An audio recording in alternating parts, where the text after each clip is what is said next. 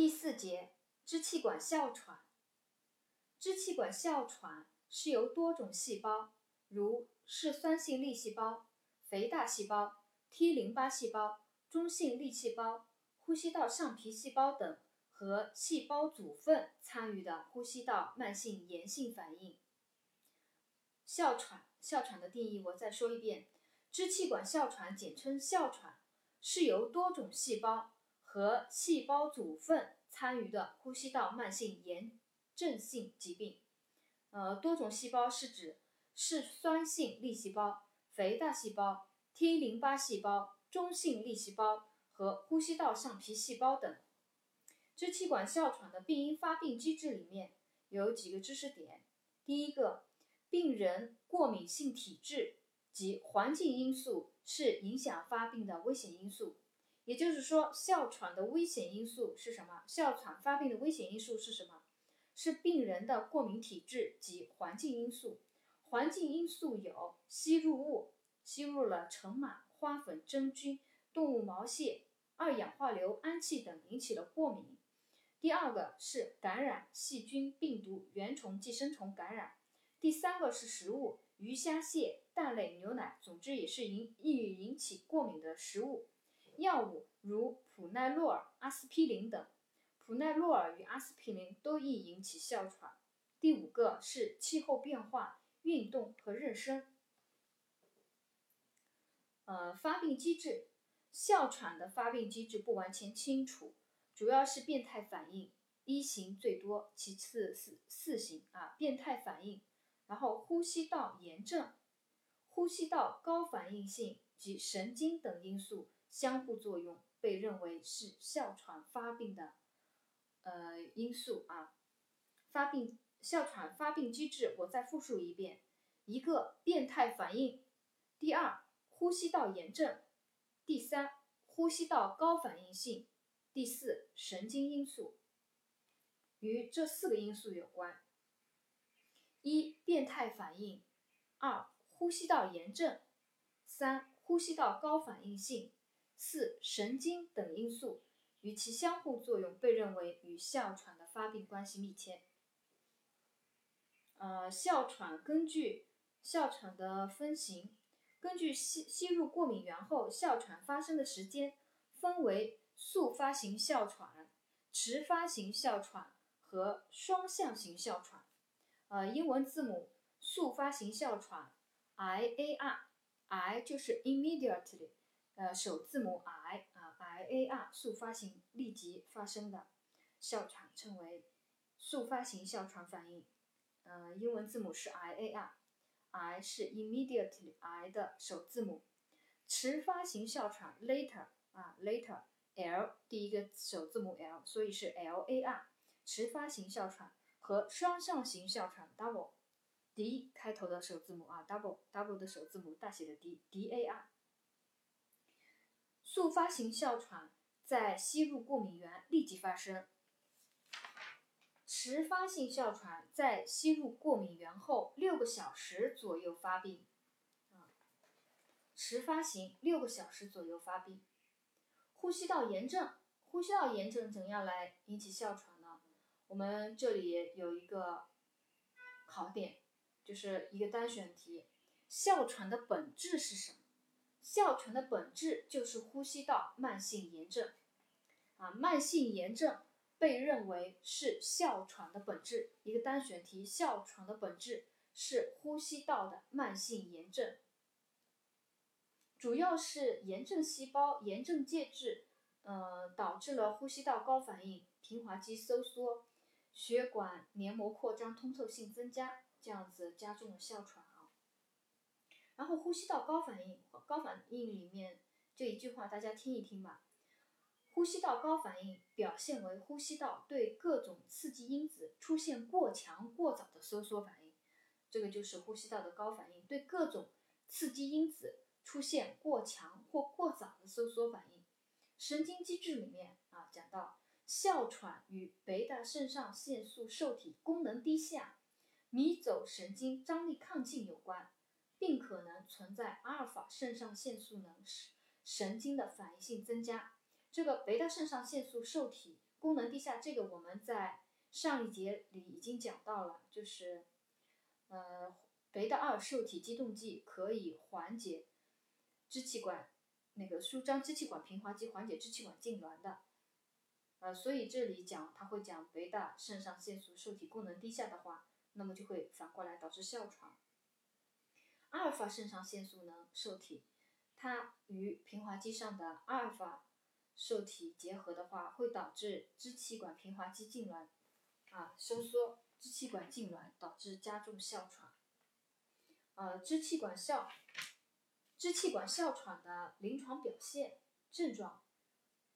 它是发作性伴有哮鸣音的呼气性呼吸困难，或发作性胸闷咳嗽。大家要记好了，那个哮喘它呼吸困难，它和慢性阻塞性肺气肿一样，都是属于呼气性呼吸困难啊。它不是吸气困难，它是呼气困难，呼气性啊，呼气性呼吸困难，并伴有哮鸣音。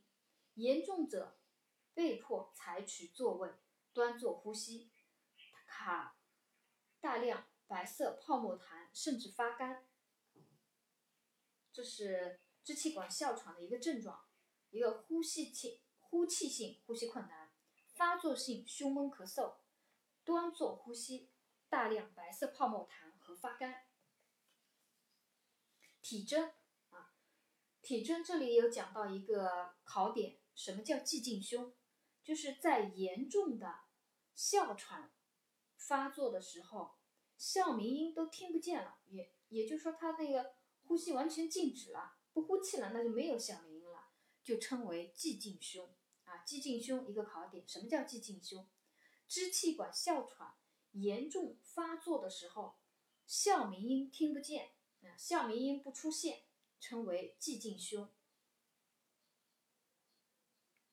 嗯，严重哮喘病人还可出现。心率增快，因为哮喘病人肯定缺氧嘛，心率增快，增加供氧啊，一个代偿。然后出现积脉，出现胸腹反常运动和发干。在这里讲到肌脉，我给大家讲一下什么叫肌脉。肌脉又称吸停脉，是指在吸气时脉搏显著减弱或者消失啊。大家记肌脉的时候，就记它的别称叫吸停脉啊，就知道它什么意思了。吸停脉在吸气的时候。脉搏减弱或者消失的称为肌脉啊，吸气的时候脉搏减弱或者消失的叫吸停脉，又叫肌脉。好，下面讲一下哮喘急性发作期它的病情严重程度的分级，我简那个简要的说一下啊，它主要分轻度，哮喘急性发作分轻度、中度、重度和危重。轻度的话。呃，步行或者上楼时有有气喘啊。中度的话，稍事活动，它就有气短了啊。轻度只是在步行或者上楼时有气短，中度的话稍微活动它就会气短，重度的话严重休息的时候它就会气短。体位的话，轻度可以平卧，中度呢，中度呢喜欢坐，然后重度呢被迫坐位了，端坐呼吸。讲话的方式。轻度的话是连续成句的，中度的话呢时有中断，重度的话只能单个字单个字的说。精神状态，轻度的话可有焦虑或者安静，总之就不明显啊，精神状态异常不明显。中度的话呢，时常会有焦虑或者烦躁啊，时有啊就是偶有焦虑烦躁。重度的话呢。是常有焦虑和烦躁，就经常焦虑烦躁了。危重级的，那就是是属于意识障碍、意识模糊了啊。关于出汗，轻度的不出汗，中度的有出汗，重度的那就是大汗淋漓。关于呼吸频率，轻度的轻度增加啊，呼吸频率轻度增加，中度的呼吸频率增加啊，呼吸频率明显增加。重度的呼吸频率大于三十次每分，我们正常人呼吸的话是一分钟十六到二十次，啊，这个重度哮喘，它呼吸频率大于三十次每分。关于辅助呼吸机活动及三凹症，那个轻度的话是没有的，中度的话可有辅助呼吸机参与活动或者三凹症，而重度的话是常有啊常有。危重的话，危重哮喘发作是胸腹反常运动啊，胸腹反常运动在危重的支气管哮喘病人身上会出现。关于脉率，轻度的脉率小于一百次，那基本上还是正常的；中度的脉率在一百至一百二十次，重度的脉率在一百二十次以上啊，重度的脉率在一百二十次以上，危重的危重的支气管哮喘病人脉率在一百二十次每分以上，或者脉率变慢或者不规则。血氧饱和度，最后讲一个血氧饱和度。轻度支气管哮喘，血氧饱和度在百分之九十五以上；中度的话，在百分之九十一到百分之九十五；重度的话，在百分之九十以下；危重的话，那就是降得更低了啊。pH 值，哮喘病人的话是降低的啊，它是呼吸性酸中毒啊。降低的酸中毒，降低的缺氧，缺氧嘛都呼吸性酸中毒，二氧化碳蓄积啊，碳血中碳酸增高是酸中毒。好，就关于这个呃哮喘急性发作的病情严重的分级啊，我在简述一遍啊。气短的话，轻度的话是步行上楼时会有气短，中度的话是稍事活动就会有气短。重度的话，在休息的时候，病人就发生气短。体位轻度可平卧，中度喜欢坐位，重度哈只能端坐呼吸。讲话方式轻度是连续成句，中度的话是时有中断，重度的话是一个字一个字，危重的话是不能开口了。精神状态啊，轻度的话。可有焦虑或者安静，就基本上异常不明显啊。精中度的话是时有焦虑，重度的话是常有焦虑，危重的话是嗜睡和意识模糊。关于出汗，轻度的没有出汗，中度的可有出汗，重度的汗淋漓。呼吸频率，轻度的是轻度增加，中度的是增加。重度的是常有增加，大于三十次每分。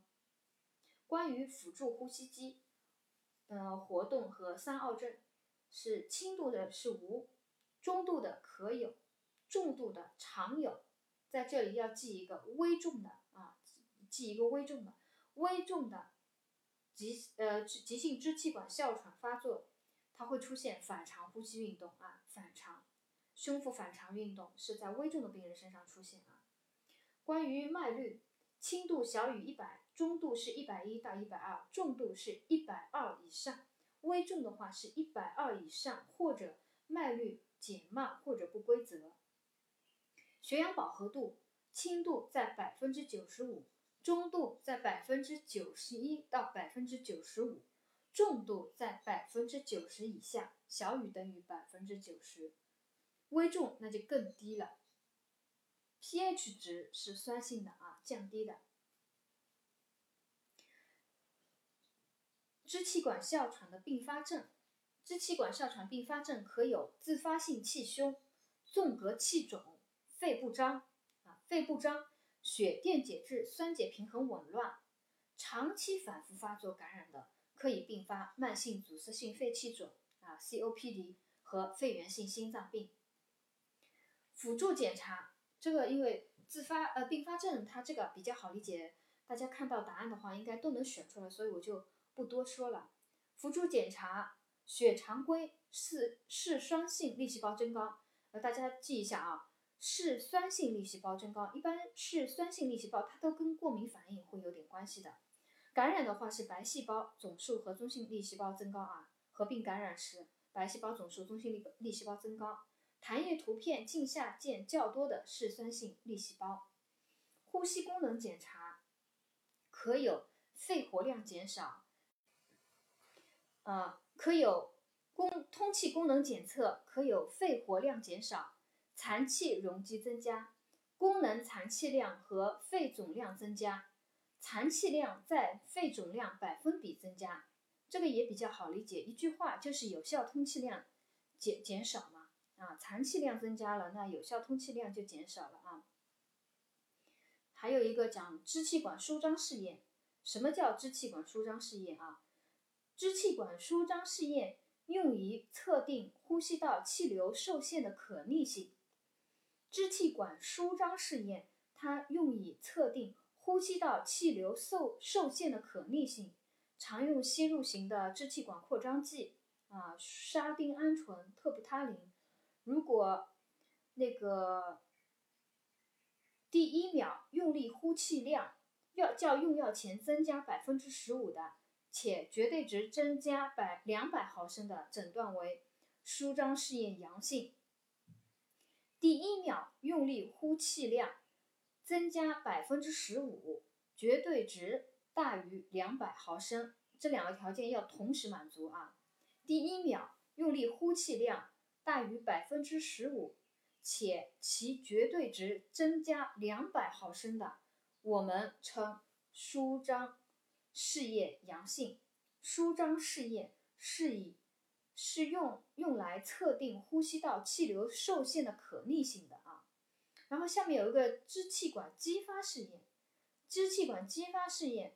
是通过吸入某种激动剂，如组胺或乙酰胆碱进行呼吸道反应性测定的，称为支气管激发试验。支气管激发试验是通过吸入某种激发剂，如组胺或乙酰胆碱后进行呼吸道反应性测定的，称为支气管激发试验。最大呼气流量及其变异率的测定。最大呼气流量可以反映呼吸道通气功能的变化。哮喘发作时，最大呼气流量下降，啊，这个很好理解。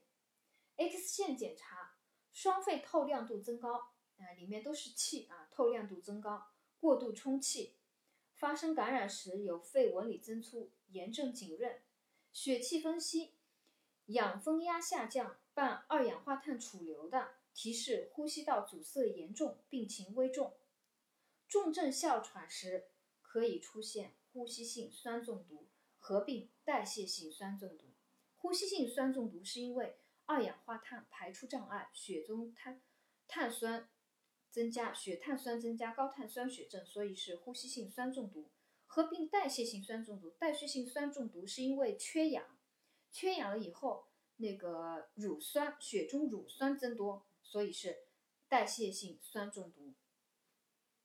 一个过敏原测定，一个单选题啊，过敏原测定，支气管哮喘过敏原测定，它测什么呢？测 IgE 啊，大家记好了，IgE 啊，它可能会叫你选 IgA、IgG、IgE，到底是哪个呢？是 IgE，大家记好，支气管哮喘血清过敏原检查 IgE 啊，血清 IgE。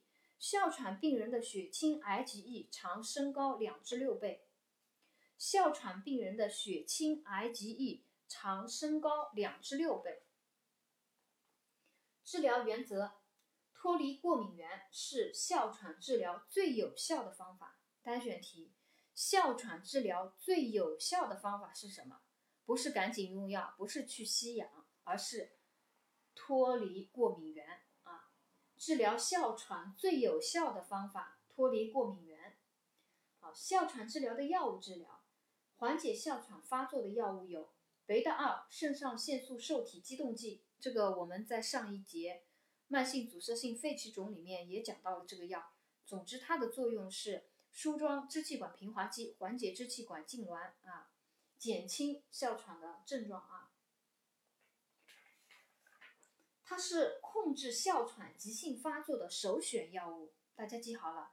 贝塔二受体激动剂是控制哮喘急性发作的首选药物。哮喘急性发作就是哮喘已经发作了，已经有症状了。那么首选药物是什么？赶紧缓解啊，舒张支气管平滑肌，缓解支气管痉挛，用的是贝塔二肾上腺素受体激动剂啊，大家记好是贝塔二肾上腺素受体激动剂。还有是茶碱类和抗胆碱药。抗胆碱药里面啊是 M 受体拮抗剂啊，抗胆碱药为 M 受体拮抗剂，异丙脱溴胺雾化啊。抗胆碱药 M 受 M 胆碱受体拮抗剂，异丙脱溴胺，它的作用是降低。迷走神经兴奋性使支气管扩张，降低迷走神经兴奋性使支气管扩张，并且减少痰液的分泌，并且减少痰液的分泌，与贝塔二肾上腺素受体激动剂联合应用，适用于夜间哮喘和痰液较多者。抗胆碱药为 M 胆碱受体激动剂异丙托溴胺。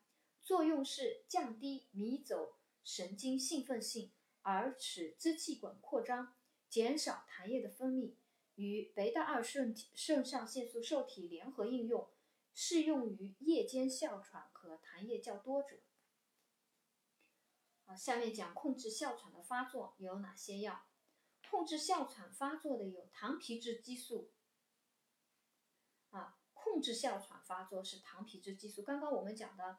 贝塔二肾上腺素受体激动剂、茶碱类和抗胆碱药，它是缓解哮喘发作，就是哮喘已经在发作了，它是缓解的啊，是对症的，这个是这样一个药。而下面我们讲的控制是糖皮质激素、色甘酸钠及尼多酸钠、白三烯调节剂啊，其他药物如酮酮替芬、新一代 H1 受体拮抗剂，大家听一下，了解一下，就是。考万一考到多选题的话，看到答案也有个印象啊。控制哮喘发作的是糖皮质激素、色甘酸钠、尼多酸钠、白三烯调节剂、酮替芬及新一代 H1 受体拮抗剂啊。讲到这个 H1 受体拮抗剂的话，我再插一点，H2 受体拮抗剂就是雷尼替丁啊、西米替丁、替丁类的药是 H2 受体拮抗剂啊。啊，在这里讲到糖皮质激素的时候，这里又是一个单选题了啊。是当前防治哮喘最有效的抗炎药，糖皮质激素是当前防治哮喘最有效的抗炎药，就是预防发作的啊。长期吸入糖皮质激素可以就是防止哮喘发作的嘛啊。刚刚讲的贝塔二受体肾上腺素受体激动剂是哮喘它已经发作了，控制哮喘急性症状的一个首选药啊。糖皮质激素呢，它主要是预防啊，防治。啊，预防它发作的一个首选药啊，首选抗炎药。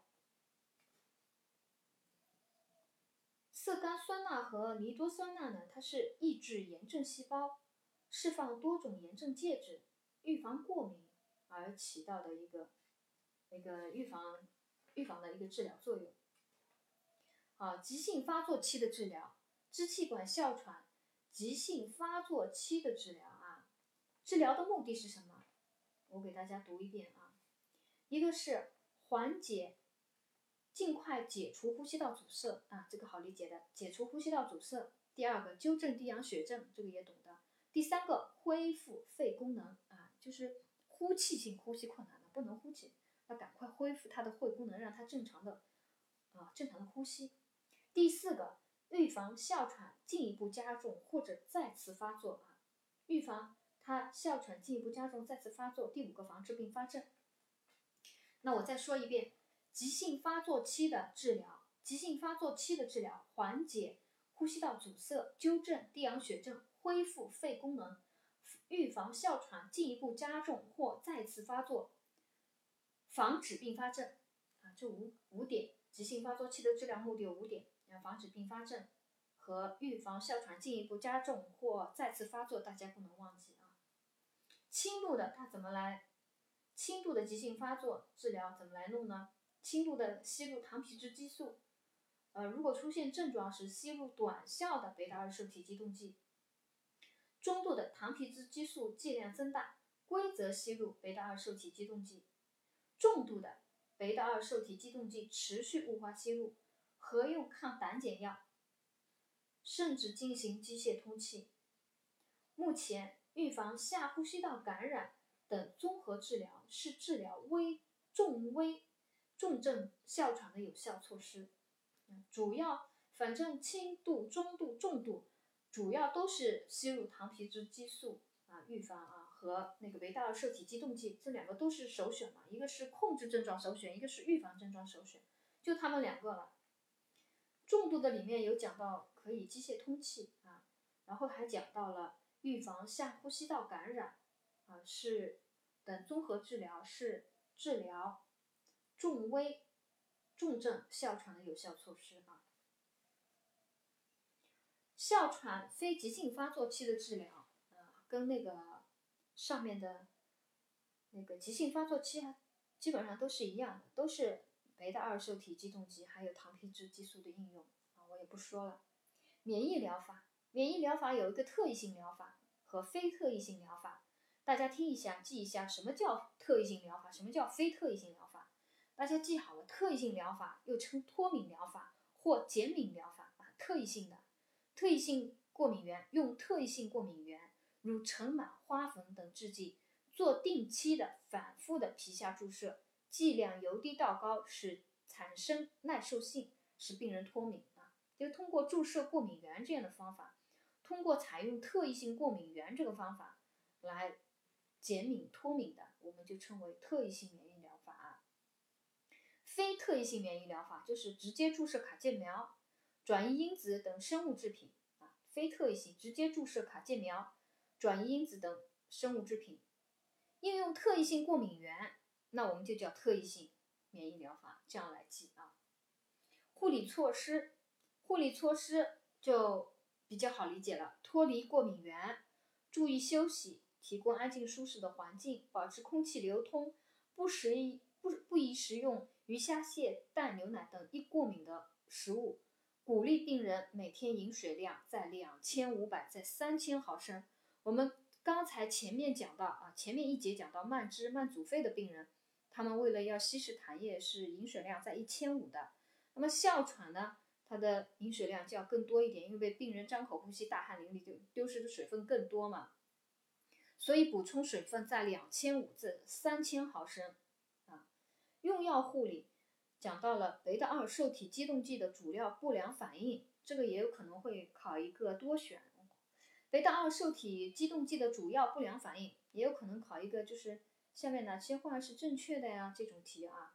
那贝达二受体激动剂的主要不良反应有头痛、头晕、心悸、手指震颤等啊。用药一段时间以后，症状可能会消失。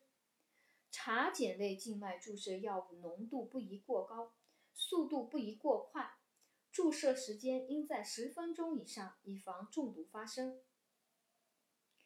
茶碱类药与西米替丁、H2 受体拮抗剂、大环内酯类、红霉素啊、罗红霉素、喹诺酮类药物、沙星类啊，什么氧氟沙星啊，那个什么。协同用药的时候，茶碱排泄减慢，应减少用量。啊，色甘酸钠病人吸入后，体内一般无蓄积。嗯，病人禁用阿司匹林、贝塔二肾上腺素受体拮抗剂及其他能诱发哮喘的药物。啊，关于药用药护理里面有一句：哮喘病人禁用阿司匹林。禁用贝塔二肾上腺素受体拮抗剂啊，我们首选药控制哮喘急性发作的首选药是贝塔二肾上腺素受体激动剂，那么拮抗剂就禁用啊，这个也比较好理解。嗯，贝塔二肾上腺素受体拮抗剂是什么呢？是普奈洛尔啊，降低心率的普奈洛尔。对症护理里面有讲到吸氧，哮喘吸氧流量在两到四升每分钟。用鼻导管或面罩吸氧，改善呼吸功能。哮喘吸氧流量是两到四升每分钟。好了，那个这一节这一节急性支气管哮喘内容播讲完毕，谢谢大家收听。